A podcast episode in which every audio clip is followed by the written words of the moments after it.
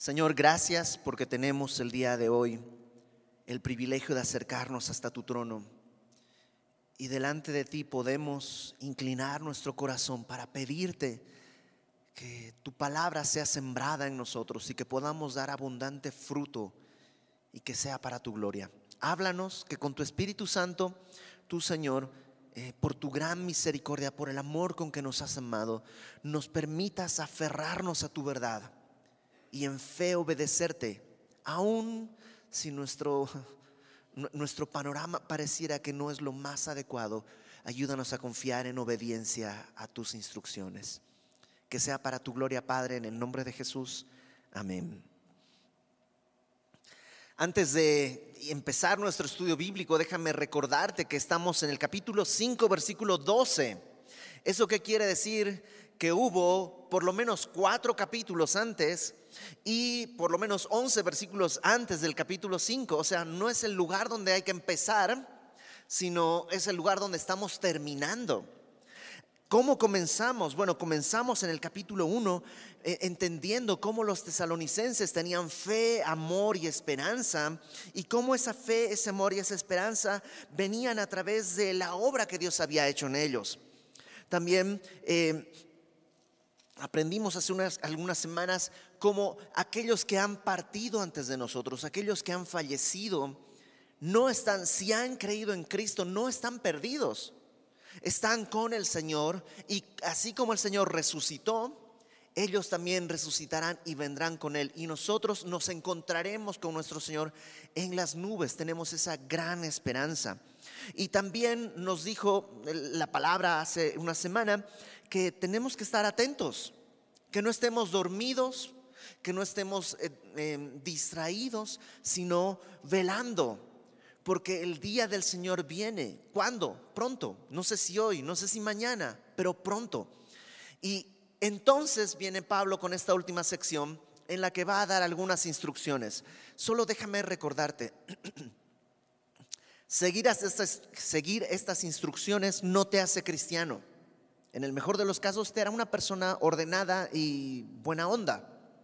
Pero no te hace cristiano seguir estas instrucciones, te hace cristiano el creer en el Evangelio. Ahora, si has creído en el Evangelio genuina y verdaderamente, es natural seguir estas instrucciones. Siempre pongo este ejemplo, espero que no sea ofensivo, pero ponerle limón y chile a todo no te hace mexicano. Pero si eres mexicano, ¿qué crees que va a pasar? Le vas a poner limón y chile a todo lo que existe, ¿no? Porque es parte de la identidad, ¿ok? Yo no soy mexicano, yo le pongo limón y chile ahora a todo, pero no me hace mexicano eso. Para ser mexicano tengo que hacer un trámite en la Secretaría de, Gobernación y toda una serie de cosas. Eso no me hace mexicano. Pero el que es mexicano por naturaleza va a inclinarse hacia este tipo de cosas. Yo sé que es un ejemplo medio tosco, pero es más o menos así. Si yo quiero seguir estas instrucciones para ser cristiano, no es el camino.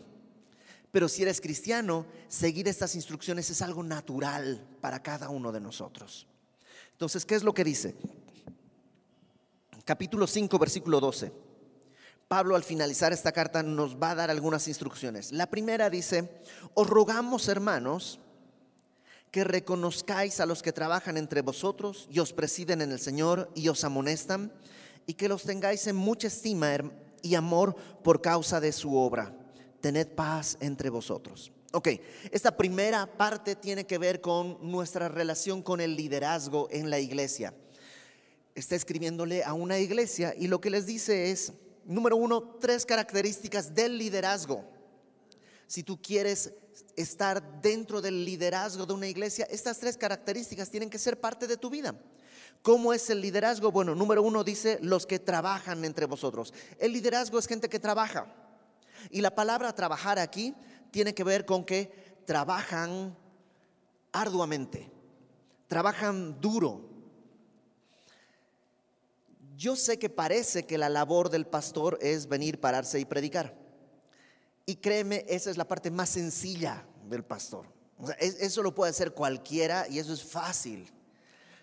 ¿O qué es lo más difícil? Bueno, trabajar en el sentido de lidiar con personas, escuchar con personas que tienen conflictos, tratar de dar consejería, estar atento a personas que están con distintas situaciones. O sea, hay muchas otras cosas, hasta cuestiones administrativas, hay cuestiones de, orden, pues, que hay que depositar cosas, hay que hacer cheques, hay, o sea, hay un montón de otras cosas que, que no se ven, pero son necesarias.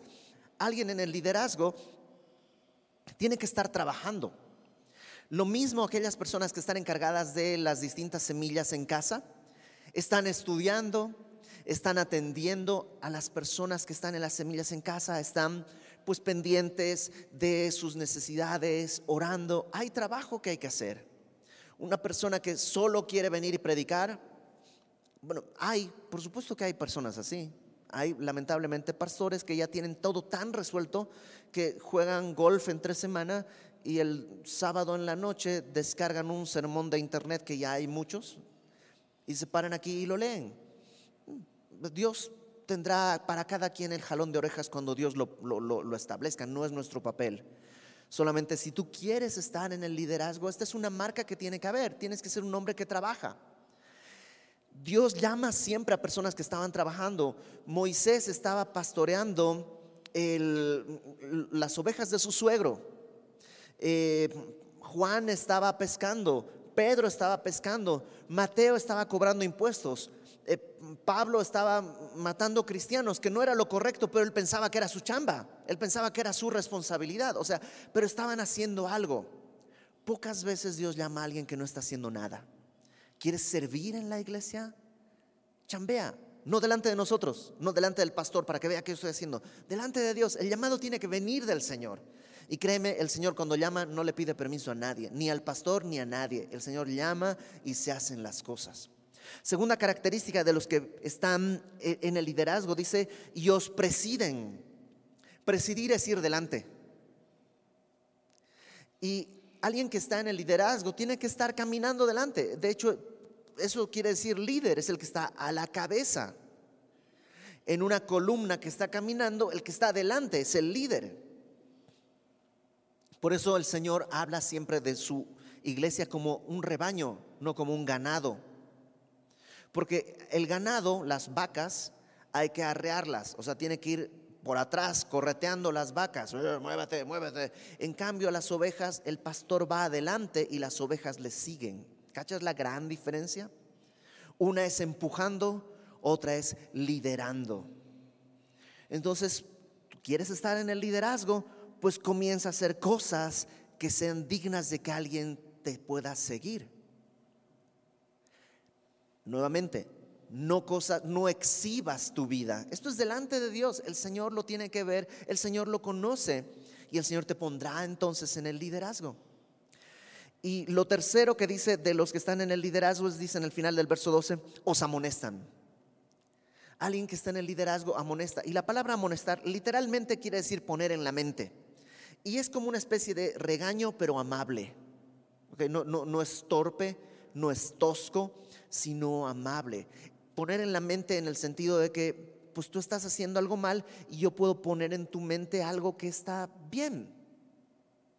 Ok, esa es la marca del liderazgo, o debería ser la marca del liderazgo en la iglesia. Ahora, ¿cuál es la instrucción a los que no están en el liderazgo? Dice, os rogamos, hermanos, número uno, que reconozcáis a los que trabajan entre vosotros.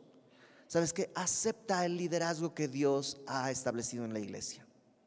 Yo sé que a veces no es lo mejor que hay. Yo sé que a veces no es lo que tú dices, lo que, lo que tú quisieras. Ok, puede ser. Pero es lo que Dios ha provisto a la iglesia por alguna razón. Yo sé que quisieras algún pastor que tenga otras características y predique de una manera distinta. Puede ser, pero pues no hay. Esto es lo que hay. Y es lo que Dios ha establecido por alguna razón. Recibe dice Pablo, eh, reconoce, recibe, respeta a los que trabajan entre vosotros y presiden en el Señor. Recíbelos. Y os amonestan. Recibe la amonestación. Recibe el liderazgo. Verso 13. Que los tengáis en mucha estima. No solo recíbelos, sino tenlos en estima, y amor. Recibe, aprecia y ama el liderazgo que Dios estableció en tu iglesia. Y suena raro que yo lo diga porque pareciera que yo estoy diciendo, recíbanme, ámenme, aprecienme. Pero no, no, no, no hablo de mí. Hay muchas personas que están trabajando acá. O sea, las cosas no se ponen solitas. Hay gente que llega y desinfecta todas las sillas para que te puedas sentar. Hay gente que entre semana está preparando la clase de Club Semilla, editando para servir a tus hijos. Hay gente que tiene que poner las computadoras. o sea, es, es un montón de trabajo de mucha gente para que nos podamos sentar y escuchar el mensaje de la palabra. Recibe a aquellos que están trabajando en el Señor, honrales, tenles estima. no estoy diciendo dales una ofrenda o algo así, porque no, está hablando de dinero, sino del corazón. Verso 13 eh, al final dice, tened paz entre vosotros. Sí, a veces con el liderazgo no tenemos mucha paz y Pablo lo sabe, dice, ¿sabes qué? Ten paz, no te estreses, no te hagas conflictos. Es que esa canción no me gusta, ten paz, no era para ti, es para el Señor. O sea, no, no, no, no te enredes en conflictos, ten paz. Entonces, esa es la relación que Pablo establece entre el liderazgo y la iglesia. Ahora, verso 14.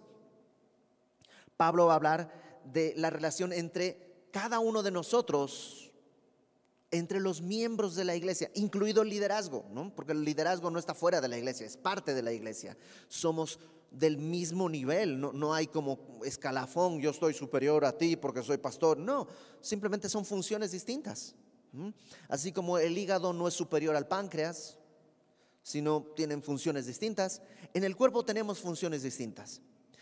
¿Cuál, ¿Cómo debemos relacionarnos entre nosotros? Dice, también os rogamos, verso 14, hermanos, también os rogamos, em, hermanos, que amonestéis a los ociosos. Dentro de la iglesia en Tesalónica había gente ociosa. Literalmente es que anda desordenadamente. Lo veremos en 2 Tesalonicenses. Algunos eh, hasta ni querían trabajar, querían que la iglesia los sostenga. Y dice, amonesta, misma palabra que vimos hace rato, que el liderazgo te amoneste, este poner en tu mente este regaño dulce. A los ociosos, amonéstalos. No es bueno que seas ocioso. Y no es tarea del pastor únicamente, sino de unos a otros. Amonestémonos a no ser ociosos. En toda iglesia puede haber gente que es ociosa, que está caminando desordenadamente. Eh, pero no todos son ociosos. Dice después que alentéis a los de poco ánimo. Algunos tienen poco ánimo. ¿Qué quiere decir eso? Que algo pasó en su vida y están desanimados. La palabra poco ánimo esta, es una buena traducción. Tienen poca, poco espíritu, poca, pocas fuerzas. Hay veces que hay dolores muy grandes que te dejan sin ganas de vivir. Hay dolores. Y, probablemente Pablo se refiere un poco a aquellos en Tesalónica que habían perdido familiares. ¿Te acuerdas que por eso les dice, no están perdidos, están con el Señor? Los alienta. No dice, búrlate, no dice, hastíate, ay, sigues con su... No. La depresión es un problema serio. Yo por muchos años creía lo que...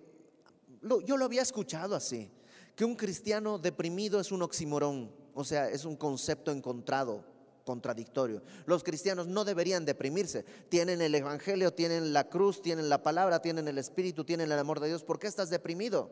Si estás deprimido es porque estás haciendo algo mal. Pero no es así. En la Biblia hay muchos ejemplos de hombres de fe valiosos que se deprimieron. La depresión a veces tiene una causa física que hay que atender con un doctor, pero otras veces simplemente es que tienes poco ánimo. Y la Biblia no dice, regáñales, hazles cara de, ¿hasta cuándo vas a seguir así? ¿Otra vez? ¿Qué dice la Biblia? Aliéntalos, aliéntalos, anímales. Luego dice en el verso, eh, ahí en el verso 14, que sostengáis a los débiles. Los débiles puede ser referencia a personas que están físicamente débiles y necesitan ser sostenidos, pero a lo mejor son débiles en su fe. Pablo en, Romanos y en Corintios habla de aquellos que son débiles en la fe. ¿Y quiénes son los débiles en la fe? Aquellos que necesitan una estructura un poco más fuerte, una estructura religiosa. ¿no? Que por ejemplo, eh, no puedo escuchar música secular porque me, me, siento mal. ¿no? Ok, está bien. No dice búrlate de los débiles. Ay, no puedes, en cambio yo sí puedo. No, dice sosténles. Algo pasó en su corazón, por algo son débiles, el Señor los hizo débiles, no es un problema para Dios. Sosténles, levántales, fortaléceles. Entonces tienes que los ociosos, a esos hay que amonestarlos, a los de poco ánimo hay que alentar, a los débiles hay que sostener y al final engloba a todos, que seáis pacientes para con todos. Qué difícil es ser paciente, ¿no? Porque hay veces que hay personas que tienen o tenemos problemas, conflictos y pecados que no se van a la primera, ni a la segunda, ni a la tercera, ni a la cuarta, ni a la quinta. Y si Dios no los ha rechazado, ¿por qué a veces yo tengo ganas de, ay, ahí viene la hermanita con el mismo problema, lo mismo, pastor, puede tirar por mí porque sigo teniendo, ay.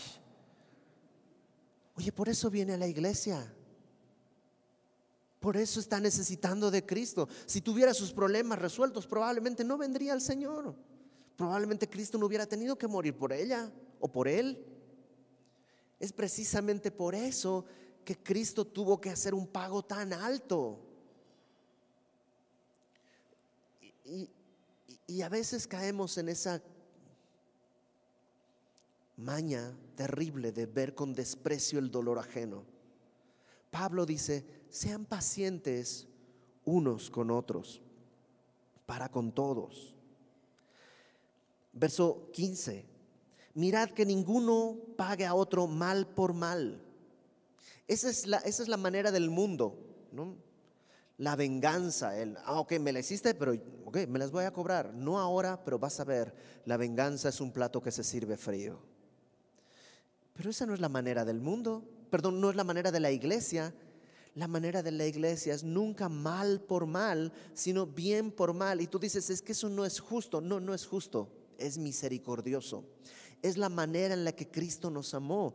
Él cuando estábamos muertos en nuestros delitos y pecados vino y pagó por, por, nosotros. Él nos amó cuando éramos enemigos suyos. Él en la cruz, incluso en la cruz, recibió el desprecio de la humanidad. Bájate a ver si eres Cristo, a ver si eres el Mesías.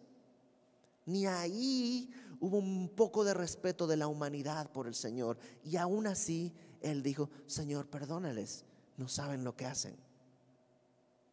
Eso es lo que tú y yo debemos reflejar. No pagar mal por mal. Antes bien, dice antes, seguid siempre. ¿Cuándo? Siempre. Lo bueno. Unos para con otros y para con todos. ¿Y qué es lo que va a producir esto? Va a permitir que podamos cumplir lo que sigue. Verso 16 dice, estad siempre gozosos. Y aunque no lo creas, es una orden. Y uno dice, pero ¿cómo puedo cumplir esto? O sea, no, es fácil, a veces no, no, ojo, no dice estad siempre felices. Porque ser feliz todo el tiempo, o sea, es un, hasta los ositos cariñositos tenían problemas entre ellos. ¿no? no siempre se puede ser feliz, porque ser feliz es una condición momentánea por definición. Si siempre estás feliz, tienes que ir al médico. Hay un problema ahí que, no, hay un balance que no está logrado, entonces algo está pasando. Pero el gozo no tiene que ver con la felicidad. En el momento más doloroso puedes estar en gozo.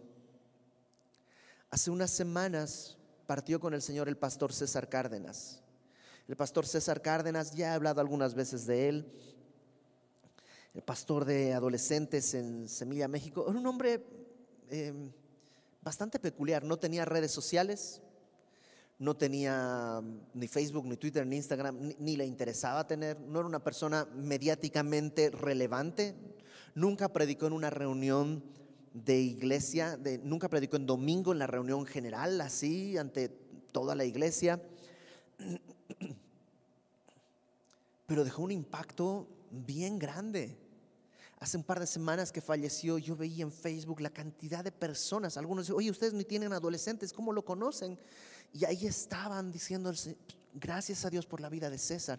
Y una de las cosas que caracterizaba a César era que estaba siempre gozoso no siempre feliz, tuvo momentos difíciles. Pero aún cuando estaba, porque le dio un problema en el corazón, en domingo estaba por eh, al grupo de adolescentes, se sintió mal, lo tuvieron que llevar, llamaron a, se lo llevaron en la ambulancia. Y lo único que alcanzó a decirle a su hijo es, creo que no voy a poder predicar. Y y partió así, ¿no? Y cuando se lo llevaban ya después del servicio funerario, estaban en el ataúd, se lo estaban, ya lo llevaban su esposa, Tita. lo único que alcanza a decir es, ¿sabes qué diría César? No me voy, me llevan y, yo sé que podría sonar hasta irrespetuoso si no entendieras cuál es el contexto. Aún en medio de ese gran dolor, su esposa estaba gozosa, no feliz, pero sí gozosa. Y hay un mandato, dice, estad siempre gozosos. ¿Cómo puedo cumplirlo? Bueno, regrésate un poco hacia atrás. No pagues mal por mal. Busca lo bueno delante de todos alienta a los de poco ánimo, sostén a los débiles, amonesta a los ociosos, ten paz con todos, eh, reconoce, al, o sea, te digo, es, la manera en la que está terminando la carta, no es para empezar acá, a lo mejor hay que volver a repetir desde el principio todo y decir, ok, puedo estar gozoso. Estad gozosos, verso 17, orad sin cesar, que también esto dijo César. Ahora sí, oren sin cesar.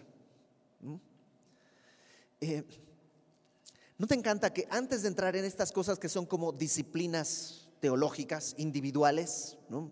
Estar gozoso, orar sin cesar, dar gracias en todo, antes de entrar a esto, lo que hizo primero Pablo es arreglar el tema social, recíbanse, anímense, apóyense, porque si no tenemos eso, no tiene sentido que estés orando y gozoso. O sea, ¿de qué te gozas? ¿De que en la iglesia hay pleitos? No, ten paz. Y luego gózate. Y luego ora sin cesar. Por supuesto, orar sin cesar no quiere decir estar orando todo el tiempo. O más bien, déjame ponerlo de esta manera Orar no siempre es verbalizar, porque nadie puede estar hablando todo el tiempo. Y nadie, tampoco habla de una postura, porque nadie puede estar de rodillas todo el tiempo.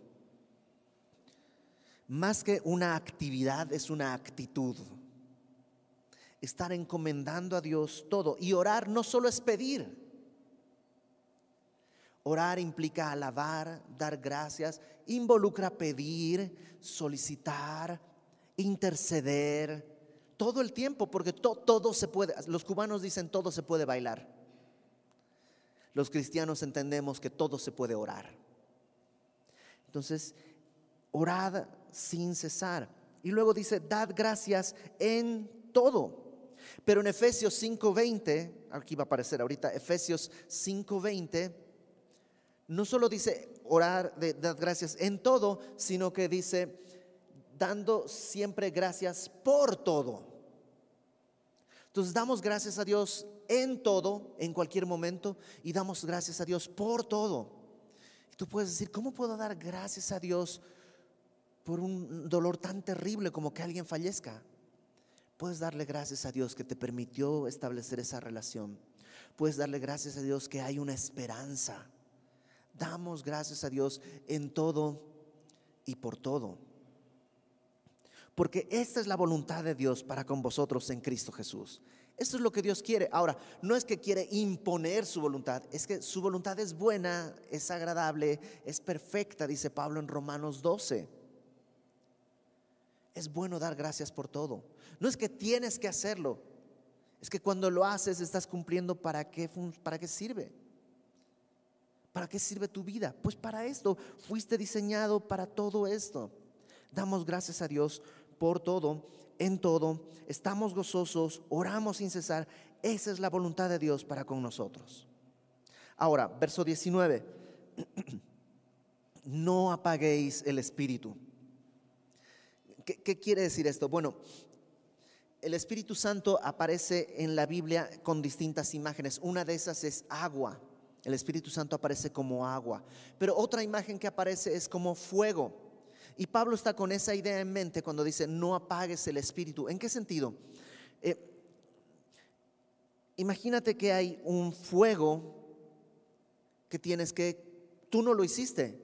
O sea, de hecho nosotros no podemos hacer fuego, nosotros podemos hacer las circunstancias para que se produzca el fuego. Podemos generar una chispa que encienda algo, pero no podemos hacer fuego literal más o menos es así. El Espíritu Santo viene sobre nosotros, es su voluntad, Él enciende nuestra vida, pero Dios nos encarga no apagarlo.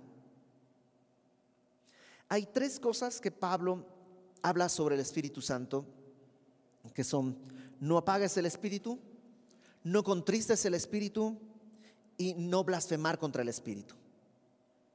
Dije Pablo, perdón, la Biblia enseña que hay tres cosas que tenemos que cuidar. No blasfemar contra el Espíritu, no contristar el Espíritu y no eh, apagar el Espíritu. Y es curioso que estas tres cosas tienen que ver con tres relaciones que el Espíritu Santo tiene con nosotros que ya hemos estudiado antes.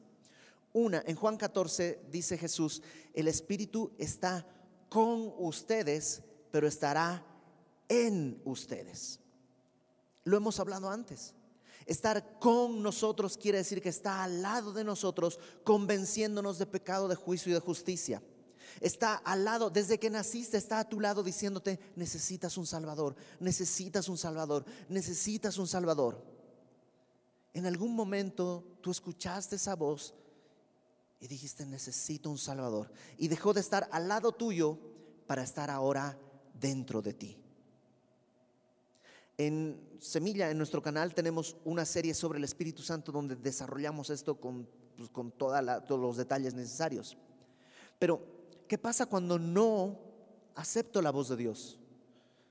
Que cuando el Espíritu me dice, necesitas un Salvador, yo digo, Nel, no, yo estoy bien, yo soy bueno, no necesito un Salvador, he hecho buenas obras. Cuando llegue al cielo, si Dios existe, va a verme en el promedio y va a decir, está bien, no hay problema, pasa. ¿Qué estoy haciendo? Estoy rechazando la voz del Espíritu. La Biblia le llama a eso la blasfemia contra el Espíritu Santo. Y por eso es el único pecado imperdonable, porque todos los demás pueden encontrar perdón, menos ese, porque ese no es que Dios me rechaza, yo estoy rechazando a Dios. Entonces, la blasfemia contra el Espíritu Santo tiene que ver cuando el Espíritu Santo está conmigo. No blasfemes contra Él.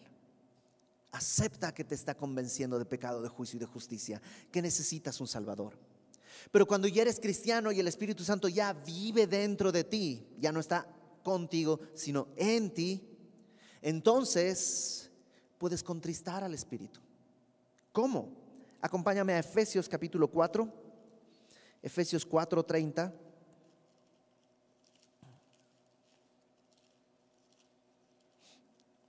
Dice, no contristéis al Espíritu Santo. ¿Qué es contristar? Contristar es entristecer. Por tanto, entendemos que el Espíritu Santo no es una energía de Dios, sino es una persona, porque la luz nos entristece, el viento no languidece, nos entristece. Una persona, alguien que tiene sentimientos puede entristecerse. El Espíritu Santo es una persona, no una persona humana, sino una persona divina. Dice, no lo contristes, con el cual fuiste sellado y hasta dentro de ti para el día de la redención Verso 31, quítense de vosotros toda amargura, enojo, ira, gritería, maledicencia, malicia. Antes, sed benignos unos con otros, misericordiosos, perdonándonos unos a otros, como Dios también nos perdonó a vosotros en Cristo. ¿Sabes cómo contristas al Espíritu? Cuando estás viviendo en amargura, enojo, ira, gritería, maledicencia. El Espíritu Santo se entristece. No contristes al Espíritu Santo con una vida que no glorifica a Dios. Ahora, el Espíritu Santo estaba conmigo no blasfemes. Está en mí, no lo contristes. La tercera relación está en Hechos 1, versículo 8, cuando dice, ustedes recibirán poder cuando venga sobre ustedes el Espíritu Santo. Ya no con, al lado, ya no en, dentro, sino ahora sobre nosotros. Y el Espíritu Santo sobre nosotros nos da la capacidad para vivir como Dios quiere que vivamos. Recibiréis poder, capacidad, cuando venga sobre ustedes el Espíritu Santo y entonces me seréis testigos en Jerusalén, Judea, Samaria y hasta lo último de la tierra. Y dice Pablo, no apagues el Espíritu. Cuando está sobre ti, no lo apagues. No lo, no lo desprecies. Cuando Dios te dice, predícale a tal persona, ay no, mejor no, ¿qué tal que va a decir? Es el Espíritu que te está guiando, no lo apagues. No vas a perder la salvación, ni mucho menos, pero es un pase a gol que te están dando y te está dando flojera meter la cabeza. No apagues el Espíritu. Dice, regresa a Tesalonicenses, no apaguéis el Espíritu. Esto también tiene que ver con lo que sigue, versículo 20. No menospreciéis las profecías. ¿Qué quiere decir esto de las profecías? La profecía, literalmente la palabra profecía es estar, hablar de parte de. Y en la Biblia una profecía es algo que Dios está diciendo a través de una persona. No tiene que ver con el futuro necesariamente. Una profecía es tened gozo. De parte de Dios te estoy diciendo, ten gozo. Eso es una profecía. Y Dios ha decidido hablarnos a través de su palabra. Entonces, cuando alguien te habla la palabra, no menosprecies eso.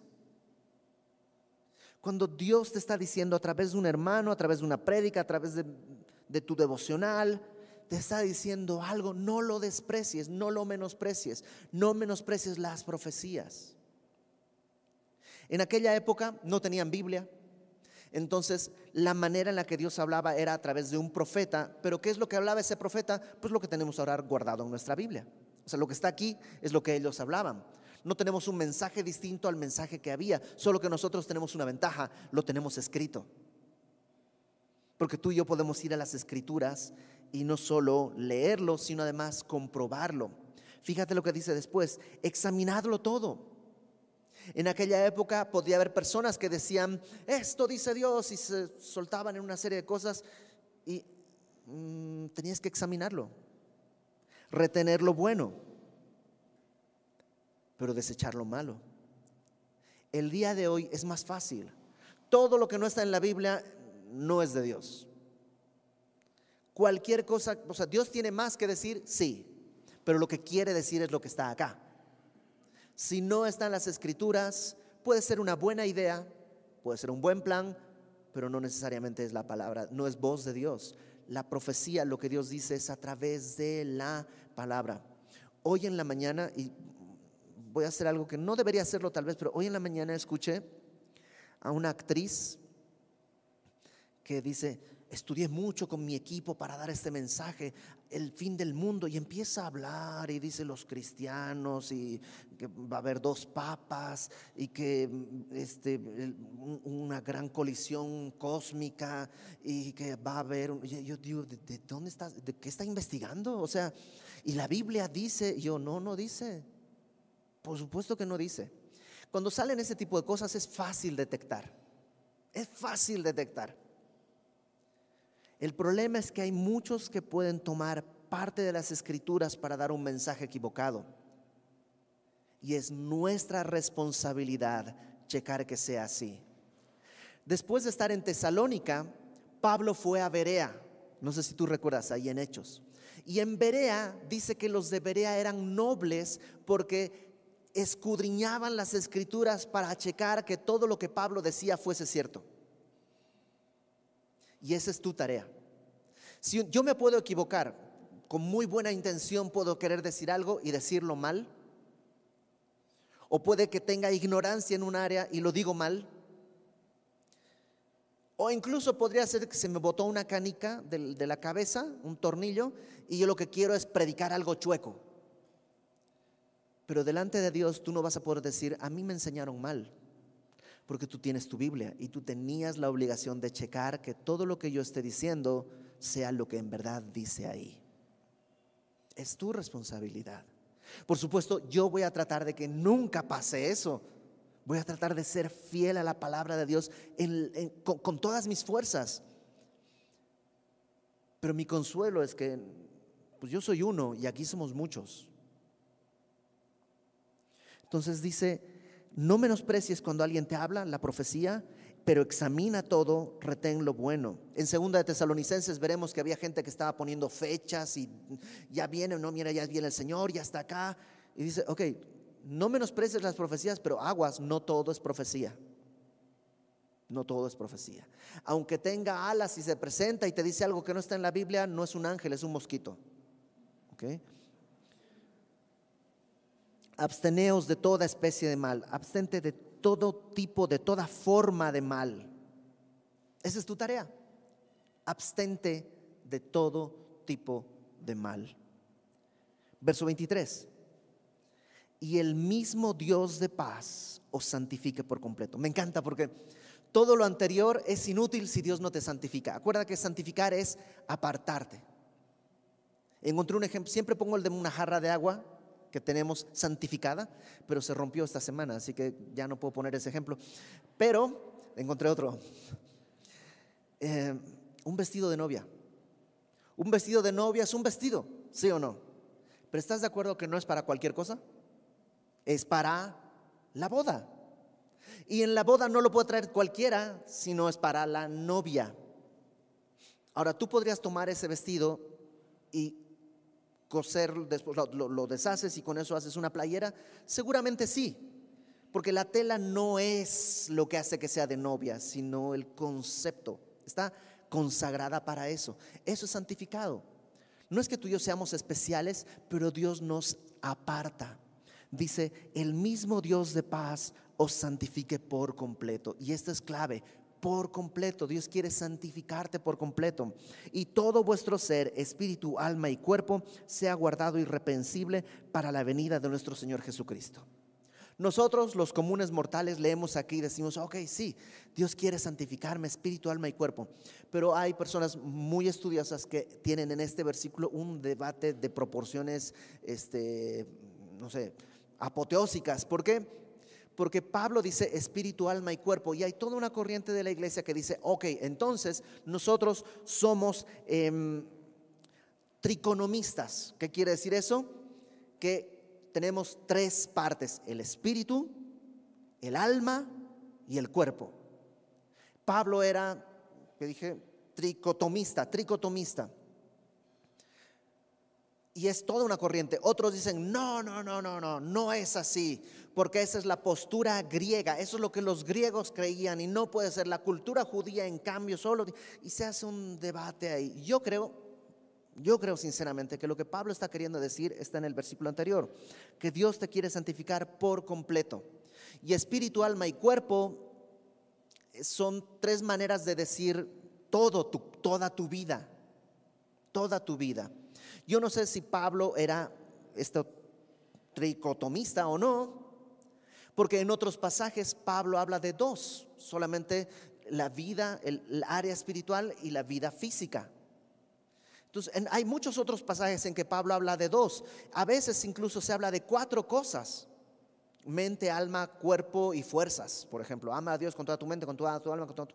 Y entonces probablemente Dios no quiere hacer un, diagrama de cómo somos, simplemente quiere decirte todo. ¿Quieres pensar en dos? Ok, piensa en dos, lo espiritual y lo material. ¿Quieres pensar en tres? Espíritu, alma y cuerpo. Ok, espíritu, alma y cuerpo. No importa, Dios quiere santificar todo. ¿Qué quiere decir eso? Que todo importa había en aquella época una doctrina que estaba empezando a surgir que tenía que ver. Después se va a llamar gnosticismo, todavía no existe como gnosticismo, pero más adelante se va a hacer el gnosticismo, que decía que el cuerpo y lo espiritual son, lo material y lo espiritual son dos cosas separadas y como están separadas nunca tienen interacción. Por tanto, tú puedes vivir como quieras porque este es tu cuerpo material, tu espíritu de todos modos ya está con el Señor. Pablo dice, no, lo que haces con tu cuerpo cuenta. Lo que haces con tu alma, que es tu mente, cuenta. ¿Qué es lo que estás escuchando? ¿Qué es lo que estás leyendo? ¿Qué es lo que estás mirando? ¿Qué es lo que estás pensando? Cuenta. Y lo que haces con tu espíritu, qué es lo que te aferras, qué es lo que amas, cuenta. El día de hoy vivimos en un mundo en que está al revés. La gente dice, lo importante es lo físico. Eso es lo importante. Luego, lo intelectual. Si hay tiempo, lo espiritual. Dios dice, no, las tres cosas son importantes. Necesitamos las tres cosas. Dios quiere santificarte por completo. Dice, tu espíritu, tu alma y tu cuerpo sea guardado irreprensible para la venida de nuestro Señor Jesucristo. Que sea guardado, que sea abrazado irreprensible para la venida de nuestro Señor Jesucristo. Y el versículo 24 es uno de mis versículos favoritos. Fiel es el que os llama. O sea, Dios te está llamando a esto. Y es fiel. El cual también lo hará. O sea, Dios te va a santificar. Me encanta que dice, verso 22, absteneos de toda especie de mal. Ok, esa es mi tarea. Pero es una tarea tan difícil, Señor, no voy a poder. Pero Él lo va a hacer. Fiel y, y descanso en su fidelidad. Fiel es el que lo hará. Él es el que me llama. Fiel es el que os llama, el cual también lo hará. Verso 25, Pablo dice una serie de oraciones cortitas. Hermanos, orad por nosotros Pablo era un paladín del Evangelio y necesitaba oración. Todos necesitamos oración. Y la mejor manera de recibir oración es orando. Entonces, ora. Orad por nosotros, dice Pablo. Todos necesitamos oración. Ora. Ora por tus hermanos. Verso 26. Saludad a todos los hermanos con ósculo santo. Ósculo santo es beso. Ahora, no está diciendo que a fuerzas ahorita, como no estamos saludando de beso por todo la pandemia, están en pecado, porque dice ahí que hay que saludar con ósculo santo. No, no, no. En aquella época, en esta cultura, era común saludarse de beso. Culturalmente era lo adecuado. Como en México, hace cuatro años, era lo normal saludarte de beso con pues, personas que, que conocías, ¿no? Es, es normal. Lo que está diciendo Pablo es que eso que es normal tiene que ser santo. Hay sociedades en las que no es normal saludarte de beso. Hay sociedades que, no sé, los alemanes tal vez, o no sé, los americanos, tal vez no tienen esta costumbre. Ellos no tienen que hacerlo, pero de la manera que sea que se saluden, tiene que ser santa. El saludo entre nosotros debe ser santo. Lamentablemente yo he tenido que hablar con chavitos, jóvenes, cuya manera de saludar incomoda a sus hermanas. No tiene que ser así. Acuérdate, tengamos paz entre todos, saluda con santidad. Verso 27. Os conjuro por el Señor que esta carta se lea a todos los santos hermanos. ¿Qué quiere decir? Acuérdate que tal vez esta es la primera carta que Pablo escribe. Y probablemente no había la costumbre de que, pues, ah, pues una carta para quién será para mí. Y Pablo se asegura de decirles, no, no, no, esto no es para una persona, es para que lo sepan todos, porque la instrucción es para todos, no solo para el liderazgo, no solo para la iglesia, para todos. Y termina como empezó. La gracia de nuestro Señor Jesucristo sea con todos vosotros. Amén. ¿Por qué termina con la gracia? Porque empezó con la gracia. Porque la gracia es la que nos hizo salvos, la gracia es la que nos sostiene, la gracia es la que nos da la esperanza para poder estar con el Señor. Cuando abandonas la gracia, empiezas a caminar en tu seguridad. me va a ir bien porque hice mi devocional, oré, prediqué el Evangelio, me va a ir bien. Entonces ya estás pensando en recompensa. No está mal orar, hacer tu devocional, predicar el Evangelio, orar, no está mal. Pero tienes que entender que aún hacer eso es por gracia, porque es para la gloria de Dios.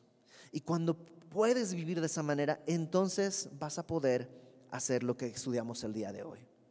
Vas a poder decir, ok, el liderazgo que me tocó es por gracia, es por gracia. Que yo sea parte de la iglesia es por gracia. Los hermanos que me tocaron es por gracia. Em, voy a poder amonestar porque hay un ocioso, pero no lo voy a decir, ay, ¿sabes qué? Levántate, es un ocioso. No, porque por gracia yo no soy ocioso.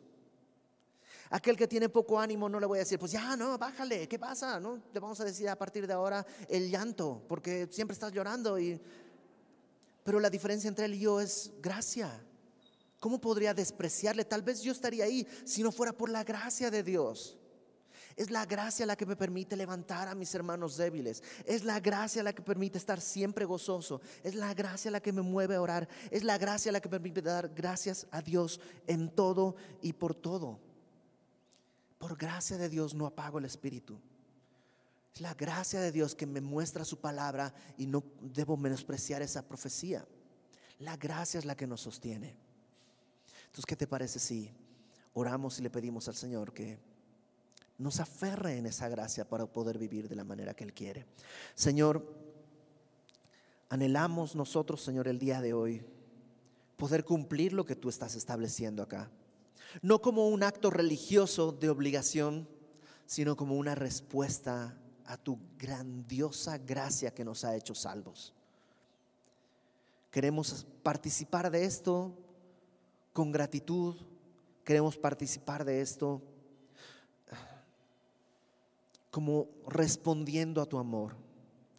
Y si alguno de nosotros ha olvidado lo que has hecho por nosotros, abre nuestros ojos el día de hoy, muéstranos nuestra gran necesidad y como tu gran provisión nos ha hecho libres.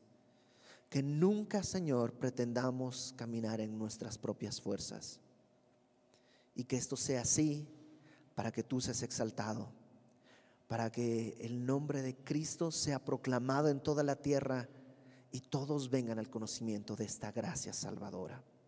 Te lo pedimos, Señor, humildemente, pero con seguridad de que nos oyes, pues pedimos conforme a tu voluntad, no conforme a nuestras justicias, conforme a la gracia que hemos recibido. En el nombre de Cristo te pedimos todo esto, Padre Santo.